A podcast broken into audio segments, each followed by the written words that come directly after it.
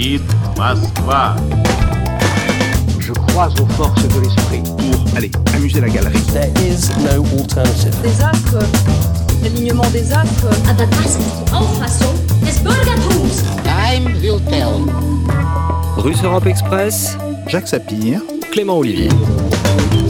C'est un dessin de presse de l'irremplaçable Ali Dilem dans le quotidien algérien Liberté. C'est une caricature caricature qui représente Emmanuel Macron juché en haut de la tour Eiffel, cerné par une foule hostile vêtue de gilets jaunes et qui dit à son peuple en montrant de la main les manifestants pacifiques de l'autre côté de la Méditerranée, prenez exemple sur les sociétés civilisées.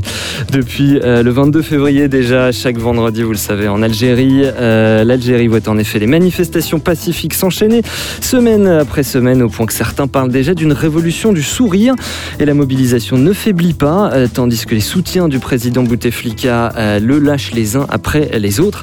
Alors où en est euh, l'Algérie et surtout quelle situation euh, politique et économique profonde se cache derrière cette crise politicienne? Bienvenue à tous, c'est Russe Europe Express.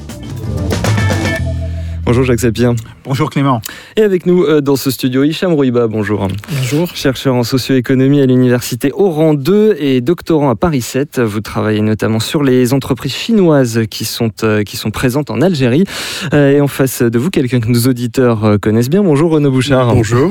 Nos auditeurs vous connaissent bien, mais habituellement plutôt pour votre expertise sur la Russie. Or, il se trouve eh bien, que la thèse que vous êtes en train de finir à l'EHESS porte sur la géopolitique des fonds souverains et euh, que vous êtes notamment largement intéressé euh, aux fonds souverains algériens euh, qui nous préoccupent donc aujourd'hui. Bienvenue euh, à vous deux. Alors, Sapir, votre édito, après euh, plusieurs semaines de mobilisation massive, eh bien, Abdelaziz Bouteflika semble de plus en plus isolé. Oui, et les manifestations qui, depuis ces dernières semaines, se succèdent en Algérie, viennent de connaître un nouveau succès. Le, général, le général Ahmed Gaïd Salah, qui est le chef de l'armée algérienne, a appelé le 26 mars dernier à la destitution d'Abdelaziz Bouteflika pour inaptitude. Euh, et euh, c'est une position qui a été reprise par des dirigeants du RND, une fraction euh, du FLN et surtout le grand syndicat, l'Union générale des travailleurs algériens. Ce succès vient après la décision prise il y a déjà maintenant deux semaines du président Bouteflika de ne pas se représenter, mais en annulant à ce moment-là l'élection présidentielle. Alors il faut rappeler que c'est bien la décision du président Bouteflika, vieillard fort diminué, de se représenter pour un cinquième mandat qui avait humilié très profondément les Algériens. Cette décision euh, de ce que l'on nomme le pouvoir, c'est-à-dire un assemblage fragile de clics hétéroclites, euh, de vouloir faire réélire justement celui qu'ils appellent le mort-vivant, avait un côté à la fois odieux et un côté ridicule. Au-delà, se sont exprimés dans ces manifestations des aspirations extrêmement fortes à plus de liberté et à plus de démocratie. Et alors, euh, qu'est-ce qui vous semble important à retenir euh, dans les spécificités de ce mouvement? Alors la première caractéristique du mouvement de protestation en Algérie a été justement son aspect massif, mais aussi son aspect très consensuel. Aucune force politique n'a réussi à se l'approprier. Ce mouvement s'est de plus déroulé dans l'ensemble, sans violence majeure. Les forces de l'ordre algériennes ont fait preuve d'une grande retenue et ce mouvement n'a jamais tourné à l'émeute.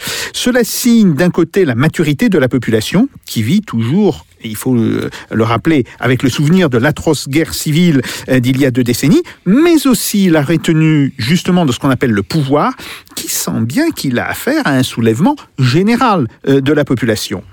Alors, il est clair que le pouvoir a été impressionné par le caractère massif des démonstrations de rue, mais aussi par les grèves qui ont paralysé le pays. Il n'a pas fait, du moins pour l'instant, le choix de la violence. Il a évité le pire en cédant sur le principe. Le président Bouteflika ne se représentera pas, cela a été acquis, mais on pouvait craindre qu'avec l'annulation de la- de l'élection présidentielle et la très imparfaite définition d'une période de transition dans laquelle devait s'installer l'Algérie, eh bien, euh, on avait des facteurs de risque et des facteurs qui, évidemment, continuaient d'entretenir la mobilisation. C'est sans doute ce qui a décidé l'armée de sortir de sa réserve et de prendre position pour une destitution du président, destitution qui ouvre la voie normalement à de nouvelles élections. Hmm. Mais un spectre entre euh, l'Algérie, Jacques Sapir, et vous l'avez mentionné, c'est ce souvenir des années 90. Et bien entendu, euh, la guerre civile continue d'imprégner les mémoires. C'est d'ailleurs la raison pour laquelle ce pays n'a été touché que très superficiellement par ce que l'on a appelé, bien à tort d'ailleurs, les printemps arabes. L'Algérie, depuis son indépendance, n'a jamais su trouver un équilibre démocratique et pluraliste. Le pouvoir y a été capturé par plusieurs groupes qui s'entredéchirent de manière souvent feutrée et parfois ouverte. Et l'on peut penser d'ailleurs que c'était leur incapacité à aboutir à un accord sur le successeur de Bouteflika qui avait conduit justement à la situation qui a provoqué l'explosion. Voilà, et derrière cette crise de régime, eh bien, ce qu'on entrevoit, ce sont des, des difficultés économiques. Oui, car euh, l'Algérie reste aujourd'hui essentiellement un pays dont l'économie est dépendante de la rente des matières premières, que ce soit le gaz ou le pétrole. Elle n'a pas su gérer sainement cette ressource et elle a beaucoup tardé à mettre en place ce que l'on appelle un fonds souverain afin de se, prévenir, de se prémunir contre les fluctuations, parfois brutales d'ailleurs, des cours du gaz et du pétrole. Elle n'a pas su, depuis son indépendance, faire évoluer son économie comme l'ont fait d'autres pays. Les tentatives d'industrialisation de la fin des années 60 et des années euh, 70, conçues sur le modèle de l'économie soviétique, se sont avérées des échecs coûteux. La faiblesse de ce qu'on appelle les droits de propriété, entretient un climat qui permet tout à la fois des prédations sur la propriété publique par des oligarques que l'empiètement constant justement de la propriété privée par les acteurs même de cette propriété publique dans des actes relevant bien plus du racket et de l'extorsion que d'autres choses. Ces situations est une cause évidente de colère dans la population. Mais il y a plus. Le chômage, et en particulier celui des jeunes, qui sont aujourd'hui une part euh, majoritaire de la population. Chômage résultant de la combinaison d'une politique ouvertement nataliste avec la stagnation de l'économie et ce qui rend cette colère potentiellement explosive. Une colère potentiellement explosive, nous dites-vous. Et oui, la mobilisation continue donc en Algérie. Euh, les manifestants demandent désormais des garanties sur le processus dit de transition et généralement, comme je l'ai dit, plus de liberté et de démocratie. Ils reçoivent désormais le soutien de différentes catégories de la société. On va noter en particulier la manifestation des avocats qui a eu lieu il y a de cela quelques jours et, et qui a été tout à fait massive. Mais combien de temps encore cela pourra-t-il durer sans que le gouvernement algérien ne fasse des concessions majeures, que ces concessions soient politiques, justement la question de la démocratie, ou qu'elles soient économiques? Et c'est bien aujourd'hui la question qui mmh. se pose. Alors des manifestations, oui, qui restent pour l'essentiel pacifiques. C'est notre son du jour, messieurs, avec euh, cette chanson qui est devenue l'un des hymnes de cette mobilisation. On est au cœur d'Alger, la rue est noire de monde, euh, un monde qui entonne la Cassa del Mouradia. Écoutez.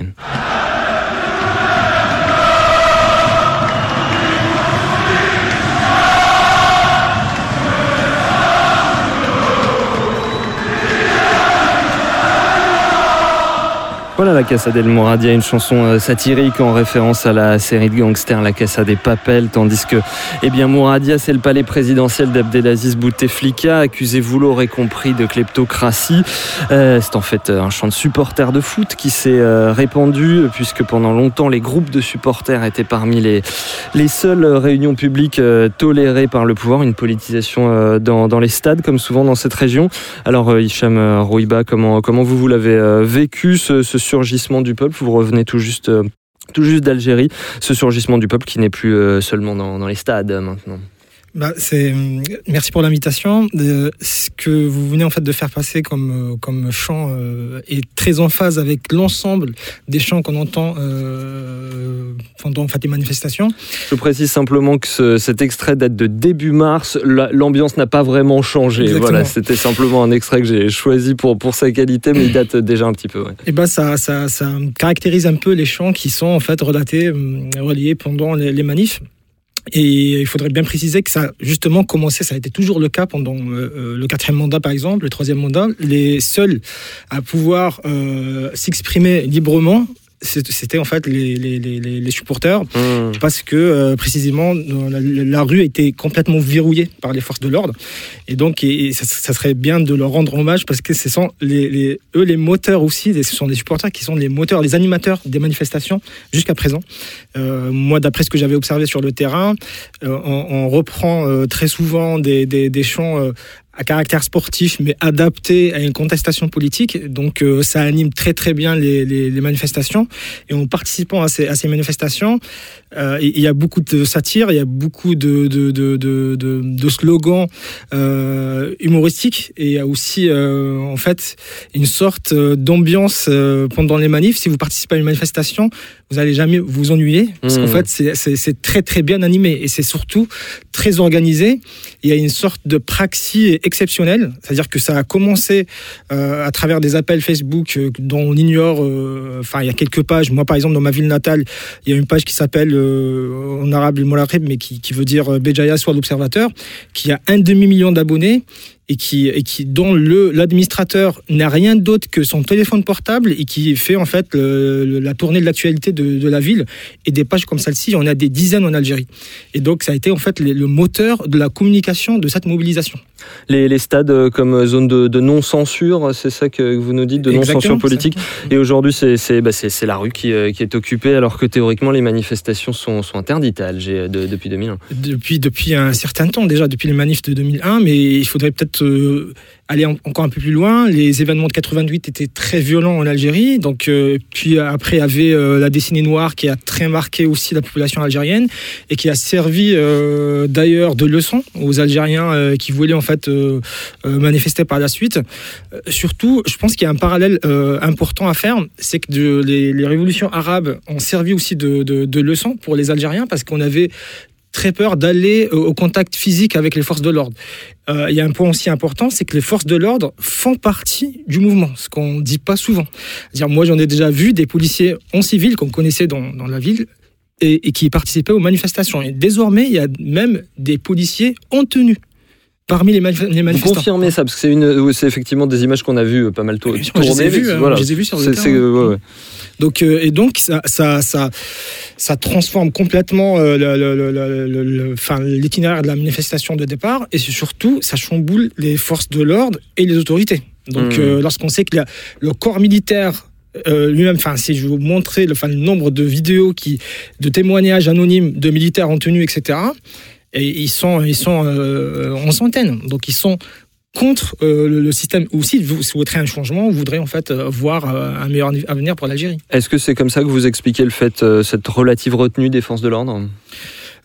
En tout cas, moi je suis sûr et certain que les subordonnés euh, au niveau, euh, que ce soit euh, armée, gendarmerie et la police, seront avec le peuple en cas d'ordre pour aller à la violence contre les, les manifestants. En tout cas, Mhm. jusqu'à présent, on n'a rien vu de, de, de, de ce genre. Il n'y a, pas- a vu de, de, contact physique. Il y avait, je pense, une petite rixe à, à Alger, mais dont les manifestants disaient que c'était orchestré, etc., parce que ça s'est déroulé après les manifs. Je rappelle juste que les manifestations débutent après la prière du vendredi, c'est-à-dire à 14h, disons, en Mhm. moyenne, et y compris les non-pratiquants attendent la sortie des, des pratiquants pour euh, commencer un mouvement de masse. C'est-à-dire c'est tellement bien organisé que euh, en fait les autorités ne savent pas trop comment, euh, comment euh, cerner le, le mouvement. Votre avis sur, euh, sur ce, cette demande de déclenchement de l'article 102 de la part du chef d'état-major de l'armée Euh, bah, ça tombe à un moment un peu, euh, un peu en fait, euh, j'allais dire critique, parce qu'en fait, il lui reste que un mois au président. Donc, déclencher l'article 102. euh, s- après, moi, je suis pas juriste, mais techniquement, je sais que c'est, il y y a des problèmes de faisabilité, dans le sens où si on déclenche, on met en place l'article 102, euh, alors qu'on on demande d'abord de constater euh, au bout de 45 jours l'incapacité euh, du président, il faudrait la confirmer par la suite, après les 45 jours. Euh, et surtout, si cette confirmation se valide, il faudrait qu'il démissionne de plein droit. Ça, c'est une autre étape, ce qui va nous amener à ouvrir euh, 90 jours de présidence par intérim, dont, pendant lesquels les, élections dev- devraient en fait se- s'organiser. Ça va être très compliqué à mettre en place. Sachant qu'il y a une loi organique en Algérie qui, de mémoire, demande à chaque candidat de, de rassembler 60, 60 000 signatures, il me semble.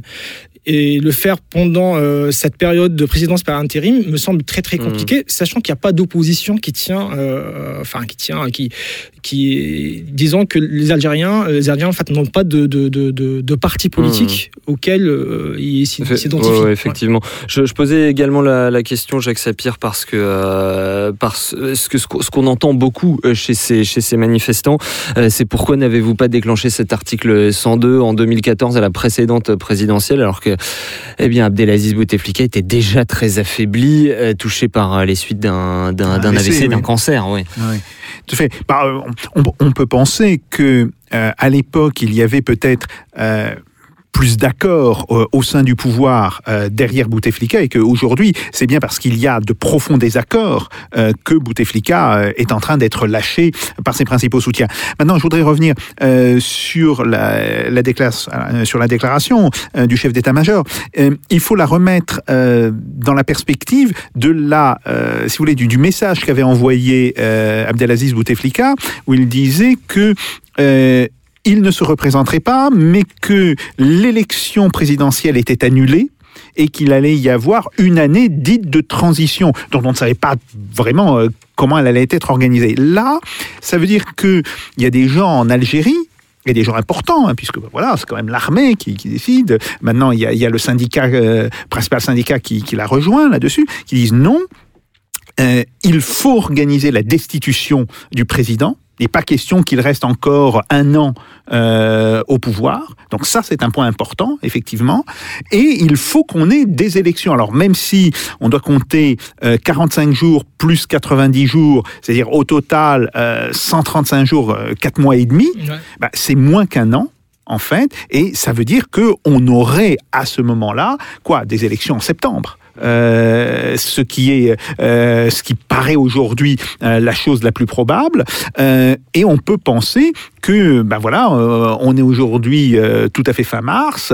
ben, les candidats potentiels ont le temps, malgré tout, euh, de commencer à s'organiser par rapport euh, à cette élection. Un peu de, un peu de temps, mais Hicham Rouibas, ce dont on a aussi euh, l'impression, c'est que la population ne veut pas que le départ de, de Bouteflika. Elle, elle, elle veut le, le- le départ de toute une, toute une classe politique qui lui est associée, tout un système. Et Justement, c'est tout le, tout le problème, c'est qu'en fait, euh, en croyant euh, que, que l'annonce euh, de, Bouteflika qui renonce au, à- au cinquième mandat suffirait pour, pour euh, calmer les Algériens, alors que non.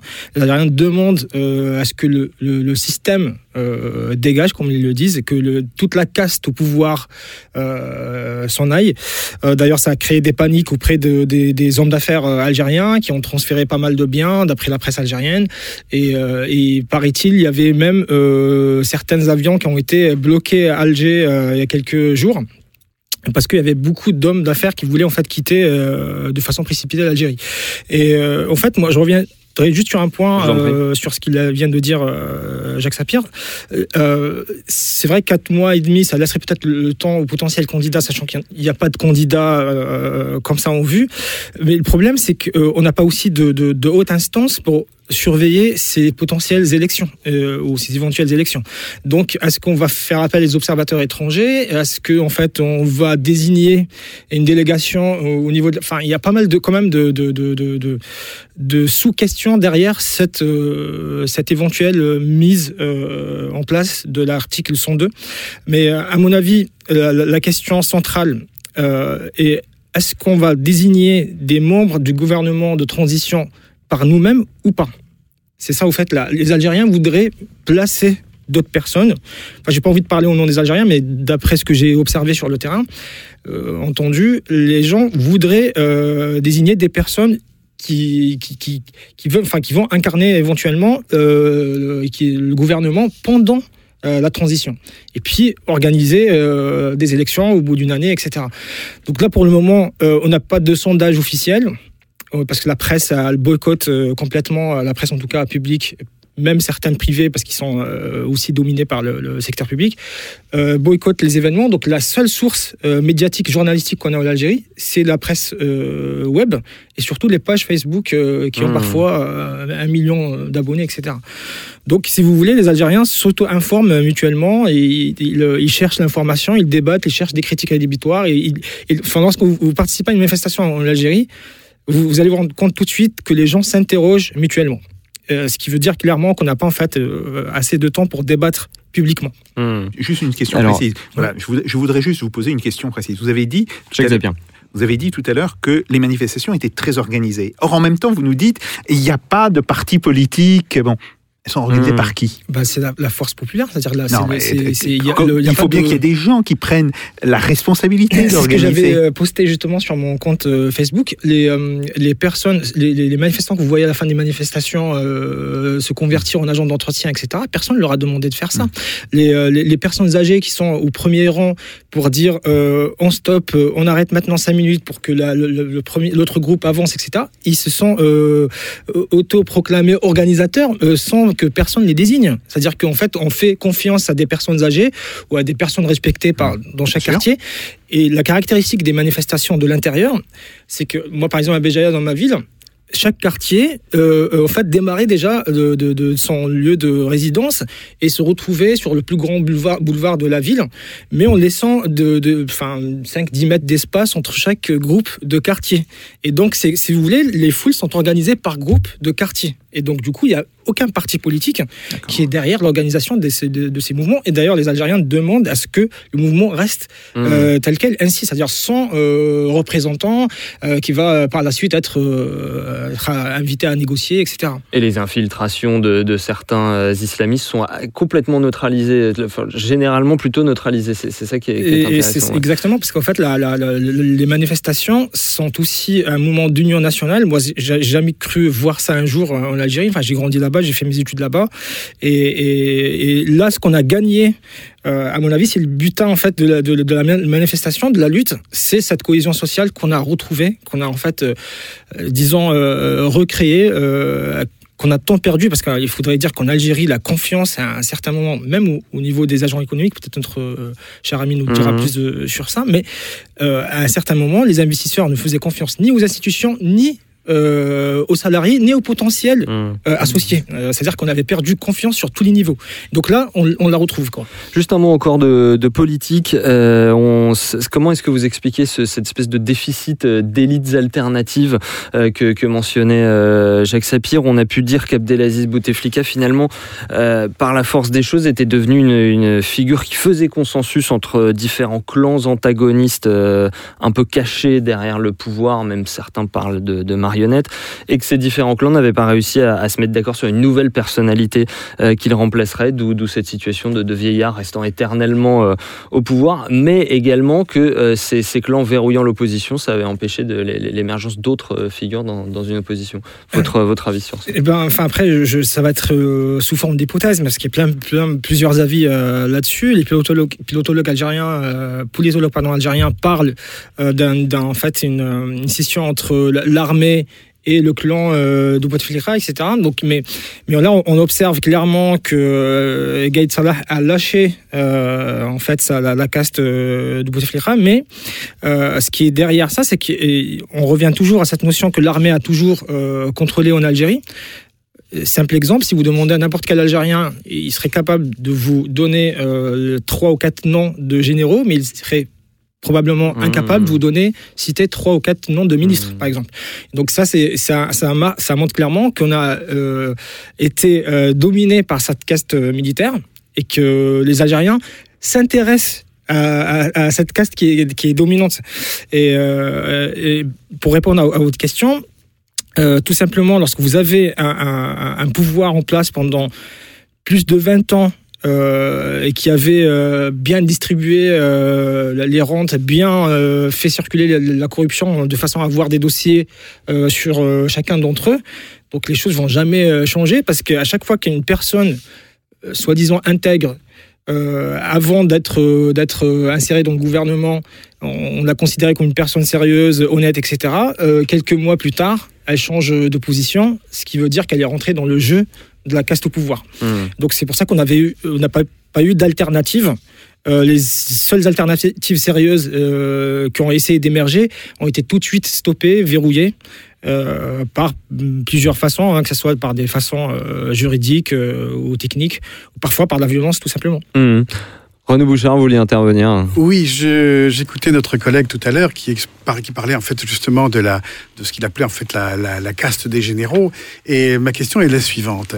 Euh, autant où effectivement les Algériens connaissent peut-être le nom de certains euh, officiers généraux beaucoup mieux que certains ministres, la question qui me vient à l'esprit, et je n'ai pas tout à fait la réponse, c'est de savoir en fait, est-ce qu'on peut considérer en fait que ces ministres sont, ont un rôle de plastron Euh, Ce serait peut-être en fait une idée générique, mais qui, à mon avis, est fausse.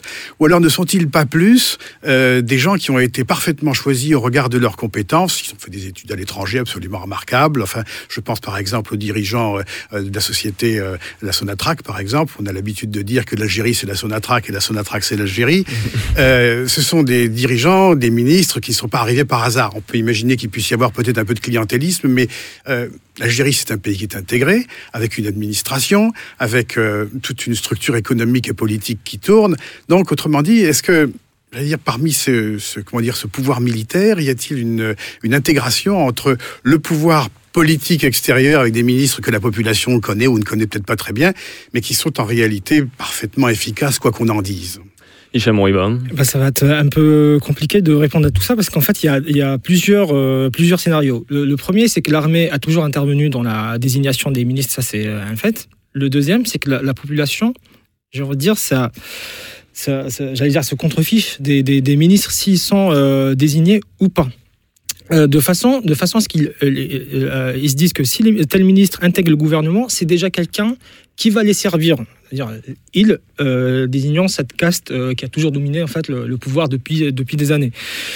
Euh, Je reviens à ce que j'avais dit tout à l'heure, je me répète, mais c'est toute la question de la confiance. C'est-à-dire que la confiance a été perdue entre le peuple et euh, les, gou- enfin, les, les membres du gouvernement, mais aussi entre le- les citoyens eux-mêmes, parce qu'en fait, euh, au final, au bout du compte, on s'est- on s'était rendu compte que toutes les personnes qui, qui occupaient des postes euh, assez, assez en fait euh, gradés profiter de ce système aussi. C'est-à-dire qu'une fois un tel ministre euh, euh, désigne telle personne auprès d'une agence ministérielle, bah, tout de suite, elle rentre dans le même jeu que l'ensemble de cette caste qui est euh, à savoir s'enrichir davantage, enfin faire se faire travailler son cercle personnel, le- ce qu'on appelle le piston, etc. Donc c'est ça, c'est ça au fait qui, qui est qui revient souvent en Algérie. ouais. Deuxième question, si Bouchard, vous- ouais, on vous écoute. Oui, deuxième question, si vous permettez, je, je, je veux dire, je suis dans le droit fil de ce que vous venez d'exposer. Euh, il y a ce, donc ce manque de confiance de la population algérienne, avec l'idée d'une collusion entre ces ministres, effectivement, et l'armée qui est derrière. Mais euh, les Algériens sont parfaitement conscients aussi de leur capacité intellectuelle, de leur capacité économique. Vous en êtes un exemple. Je connais aussi personnellement des gens, en fait, qui ont fait, j'allais dire, de- d'excellentes études, qui occupent des positions aux États-Unis, en Europe et autres, et qui sont tout à fait prêts c'est l'idée que j'ai en tout cas, à prendre la relève économique, politique, économique, sociale pour pouvoir euh, reprendre les commandes d'un pays.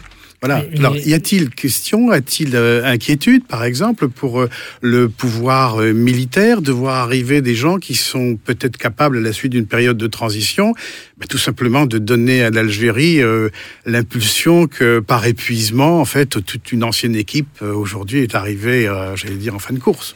Hicham Moriba. Et, bien, en fait, vous avez résumé parfaitement ce que le peuple algérien demande euh, avec l'expression euh, en dialecte algérien c'est-à-dire qu'ils vont tous dégager, y compris le, le- le système euh, militaire, y compris cette caste euh, militaire euh, qui tient un peu euh, les manettes. Mais ça va être très très difficile parce que c'est le scénario euh, qu'on craint en Algérie, c'est-à-dire c'est un peu la crainte des Algériens. Est-ce qu'ils vont euh, finalement quitter le pouvoir Eh ou oui. pas? Et donc, euh, on, on a du mal en fait à, à imaginer un scénario où ils vont euh, lâcher euh, les choses facilement en, en disant OK, on va écouter le peuple, on va partir, on va laisser le- le- la jeunesse algérienne prendre le relais. Bien évidemment, c'est pas un, un- un problème de capital humain en Algérie, hein, pas, du tout. On a non. des compétences un peu partout. Moi, personnellement, j'en ai rencontré au Canada, au Danemark, dans des pays où je ne croyais pas en fait croiser des Algériens occuper des postes de, de, de- en fait, de, haute qualification, mais il y en a partout. Ils, ils, attendent tous ce moment-là, c'est-à-dire euh, à ce que euh, cette euh, caste dégage pour qu'on puisse justement rétablir, reconstruire une nouvelle Algérie. Mais c'est tout l'espoir de la population algérienne. Je tiens juste à préciser un point. Le, le point moteur de cette mobilisation en Algérie, c'est cette jeunesse justement qui a moins de 30 ans. Parce qu'en fait, ce qu'on a oublié de préciser, c'est ce qu'on a vécu, ce que Jacques avait précisé avec les, les- la décennie noire en Algérie qui a marqué les, les- les esprits, euh, etc., c'est que cette jeunesse qui a moins de 30 ans n'a pas connu ça, n'a pas vécu ça. Il pense présent, il Ça- parle et futur. Certains n'ont connu que Bouteflika. au Exactement, pouvoir, ceux qui ont 20 ans, par exemple, nés en 98-99, ont connu, connu que, euh, que, que Bouteflika. Moi, je n'ai connu que Bouteflika en étant petit. Avant ça, la, seule- la, seule, la seule image que j'ai en tête, c'est l'assassinat de Boudiaf en direct à la télé. J'avais vu ça. J'avais vu ça en direct. ça, oui. Et, euh, donc les, générations euh, précédentes avaient vécu euh, pire que ça parce qu'ils ont ils avaient vécu la, la décennie noire au quotidien. C'est-à-dire que le, terrorisme, les massacres, ils l'ont ils avaient vécu ça. Mes parents par exemple, ils ont ils ont vécu ça au, au quotidien. Mais nous, les jeunes qui ont en fait 30 ans et moins, surtout ceux qui ont moins de 25 ans par exemple, n'ont pas vécu la guerre civile euh, n'ont pas connu euh, la guerre d'Algérie, euh, la colonisation, etc. Ils ont, ils ont de la mémoire, bien évidemment, mais ils font abstraction de ça parce qu'ils pensent au, futur. Ils parlent présent. Euh, en connaissance de, notre potentiel euh, en Algérie, lorsque vous avez un pays de, plus de 2 millions euh, 380 000 kilomètres et à côté vous avez en fait des constructions made in China sur des, zones euh, déjà encombrées et euh, sur parfois des terres euh, arables, etc. Toutes ces questions-là reviennent en Algérie. Et la force euh, motrice de cette mobilisation, c'est que en créant un chômage de masse, vous créez parallèlement, comme disait Robert Castel, un capital temporel. C'est-à-dire que ces jeunes-là ont du temps. Et ce temps-là l'ont converti en énergie positive. Et c'était, euh, enfin, j'allais dire, c'était en fait le, euh, ce qui a déstabilisé euh, le pouvoir jusqu'à présent. Et donc, il y a des jeunes qui sont disponibles, qui sont organisés, qui ne travaillent pas, mais qui, ont fait des études. Et donc, lorsqu'ils s'engagent massivement, bah, ça crée une force quand même qui est, qui est redoutable. Quoi. Et Mhm. donc, le pouvoir, il est, il est dos au mur jusqu'à présent. Et on, c'est même si qu'on s'interroge, bien évidemment, sur, sur, sur l'avenir.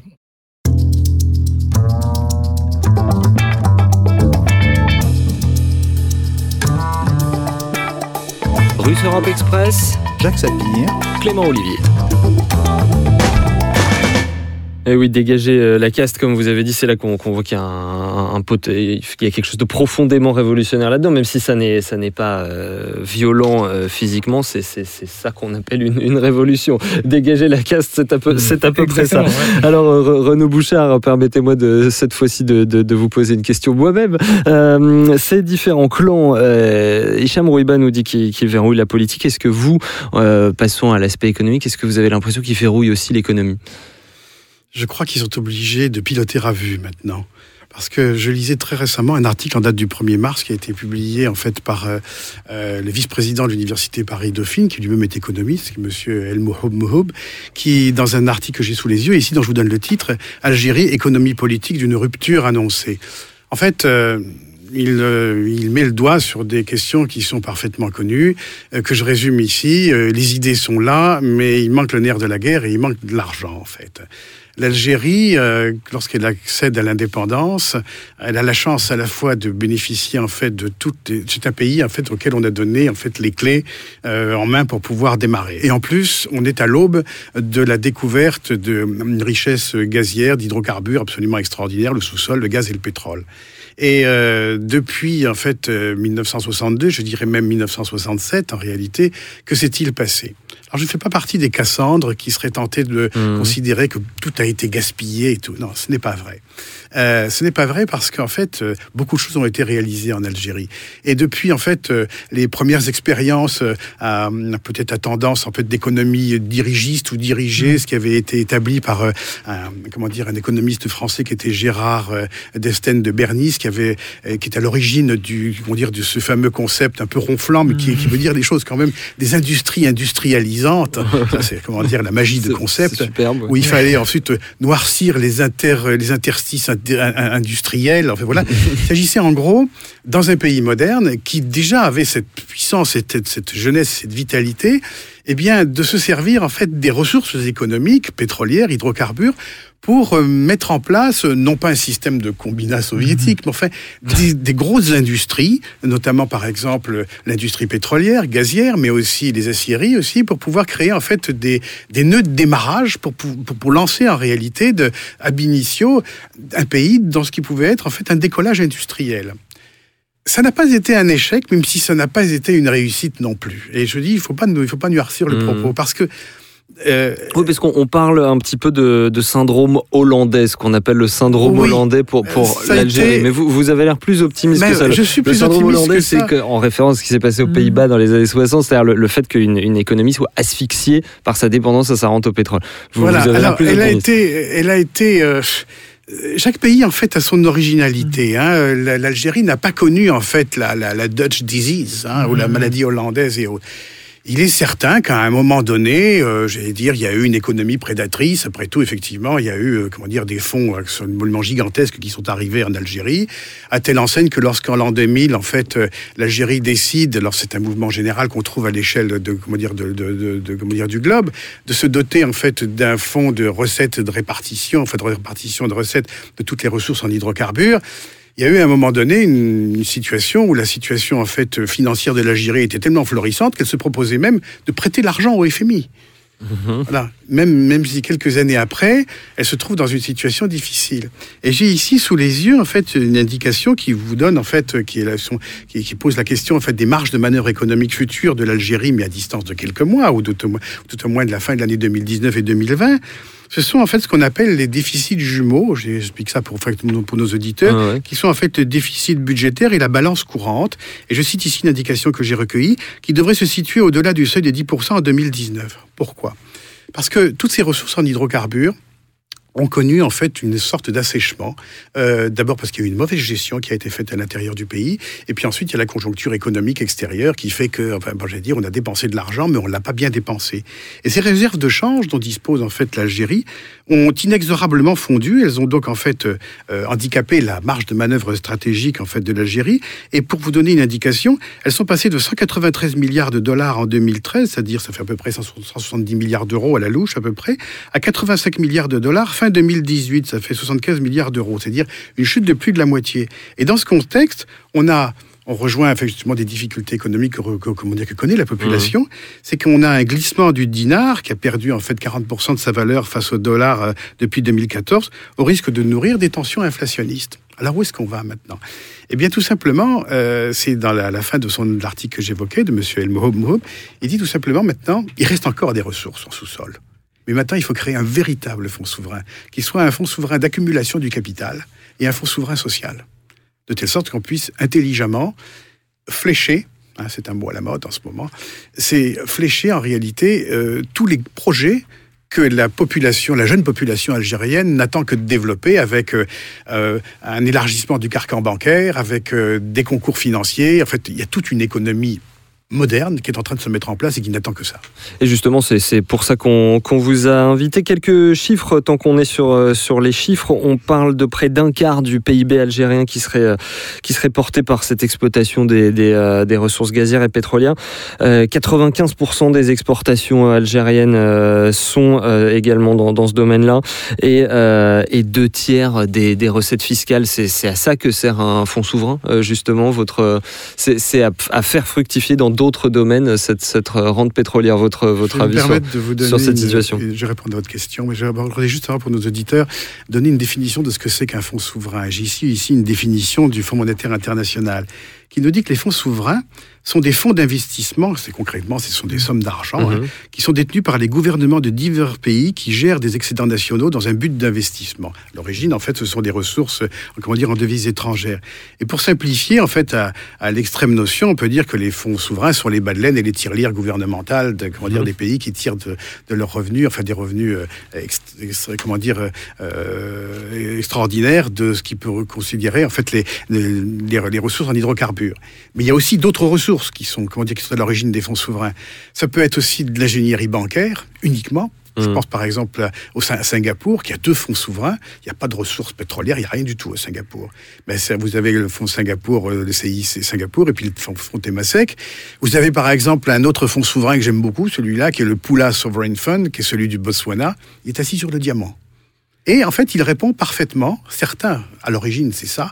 C'est en fait destiné, en fait, euh, parce que ça part d'une très bonne idée. À l'origine, il y a qu'à regarder, par exemple, la manière dont est géré et dont est conduite le fonds souverain norvégien, qui est le plus grand fonds souverain du monde, par exemple, avec une capitalisation de 1000 milliards de dollars. En fait, on pense aux générations suivantes. Alors les générations suivantes, c'est très ennuyeux parce que vous avez des fonds dans lesquels les gouvernements, tout au moins les autorités locales, ont tendance à, conf- à confondre la- les fonds publics avec leurs poches privées. Mhm. Hein, je ne citerai pas de nom ici, Mhm. mais voilà, c'est c'est pas du tout ça.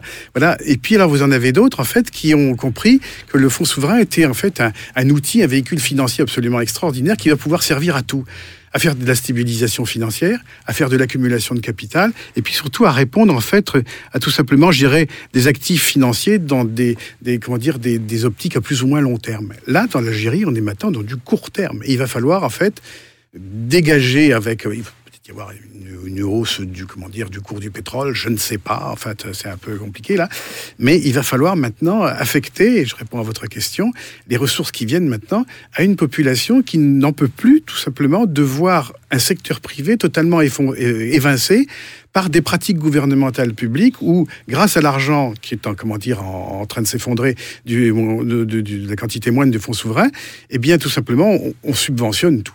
Mhm. On ne peut pas continuer comme ça. Hicham Ouéba, votre avis? Euh, ouais, je rejoins en fait l'analyse de, de notre, notre ami. Moi, je tiens juste à préciser deux points, deux éléments. C'est que la proposition de Mouhoub Ben Mouhoub, elle est, elle, est, euh, elle est en fait crédible. Mais c'est qu'à mon avis, ça ne répond pas aussi à deux autres éléments euh, principaux. À savoir, c'est que l'économie algérienne, de mémoire, 40, 41% du PIB euh, est, est en fait tiré d'une économie informelle. Mhm. Donc, comment régler euh, ce problème? Enfin, lorsque je parle informel, euh, eu égard en fait aux, fausses déclarations fiscales, euh, au travail en noir, etc. Mais c'est surtout euh, le, marché parallèle de la devise auquel les Algériens, tous les agents économiques, y compris les investisseurs, font confiance plus au marché parallèle que au marché euh, officiel. Donc, je reprends la citation de notre, mon ancien professeur Ja- Jacques Sapir, justement à l'HSS, qui disait que la monnaie, la monnaie était le trou noir de l'économie. Là, on a un trou noir dans un marché noir, en fait. C'est-à-dire qu'on a un marché noir de la devise qui est géré par des, citoyens, des Algériens, auquel, euh, dans lequel en fait l'écart entre le marché officiel euh, peut atteindre 60 dinars par exemple euh, dans un mois. Et donc du coup, euh, la confiance qui devrait être attribuée aux institutions, elle est basculée vers l'économie informelle. Deuxième point, c'est que l'économie algérienne est par définition irrationnelle. Ici, euh, l'irrationalité, elle est sur plusieurs niveaux. Lorsque on, on- on concentre notre économie justement sur les hydrocarbures, alors qu'à côté, on a une richesse beaucoup plus considérable qui est l'énergie solaire, euh, qui solaire. Euh, L'Algérie, à Paris, euh, de mémoire, on dit qu'on reçoit un, un kilomètre carré à Paris reçoit un mégawatt par jour. En Algérie, un, un kilomètre carré en Algérie reçoit 5 mégawatts par jour, ce qui équivaut euh, de mémoire, je sais pas si, je convertis bien, 4 barils de pétrole euh, par jour. Et donc on continue, alors qu'on a deux, à peine deux stations, une station et demie euh, d'énergie solaire.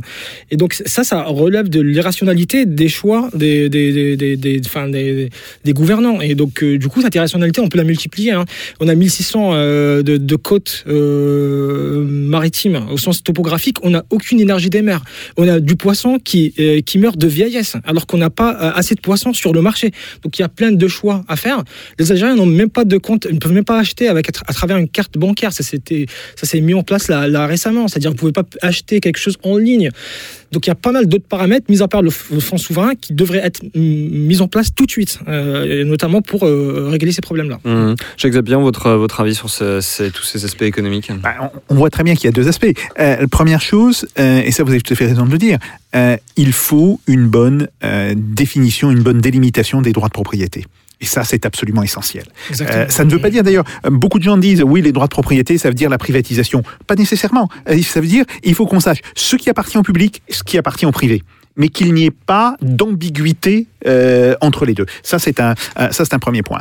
Euh, le deuxième point qui me semble tout à fait évident, c'est que il va falloir redonner, je dirais, une véritable crédibilité à toute une série d'institutions, que ce soit effectivement sur la monnaie, parce que la monnaie c'est une institution, et là euh, il y a un problème, et l'Algérie n'est pas le seul pays euh, dans lequel se pose le problème, hein, euh, c'est la question du taux de change.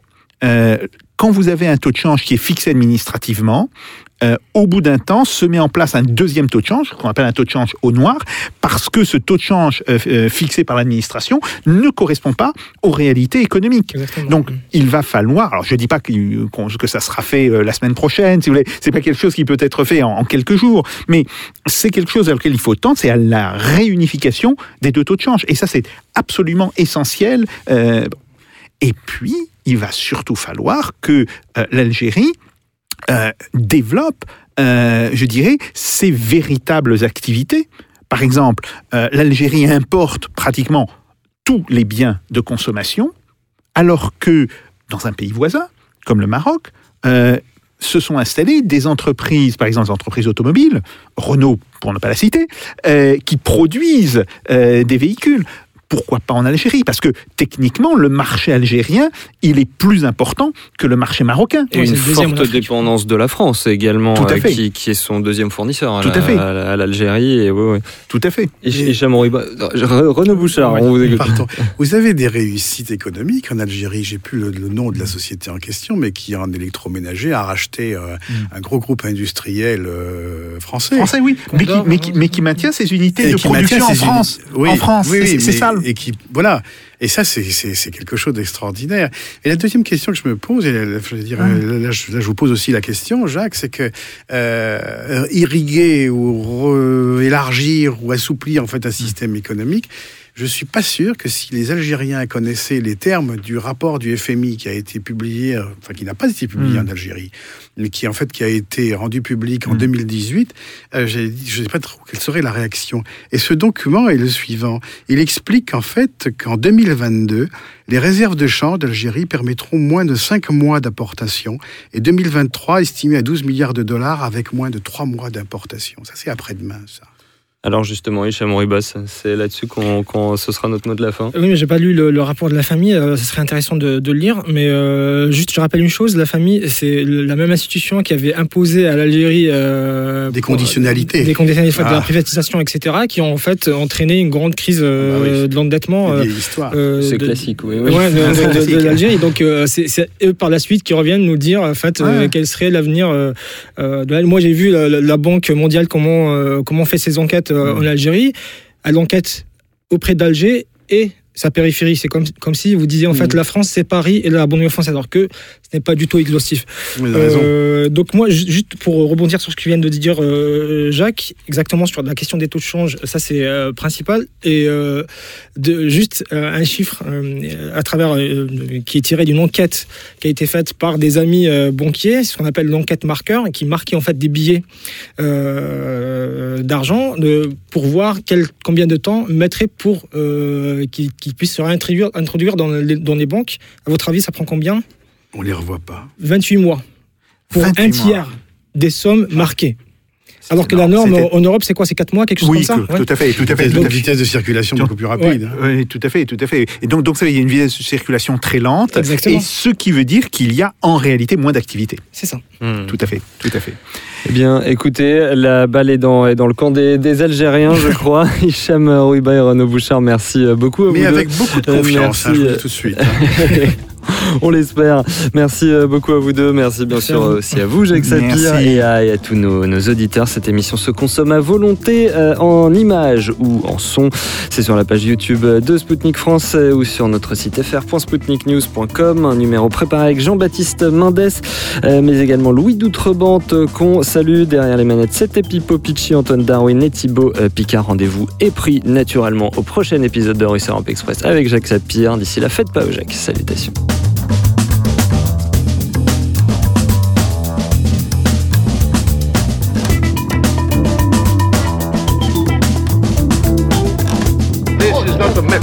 This is provocation. Let them do. No, no,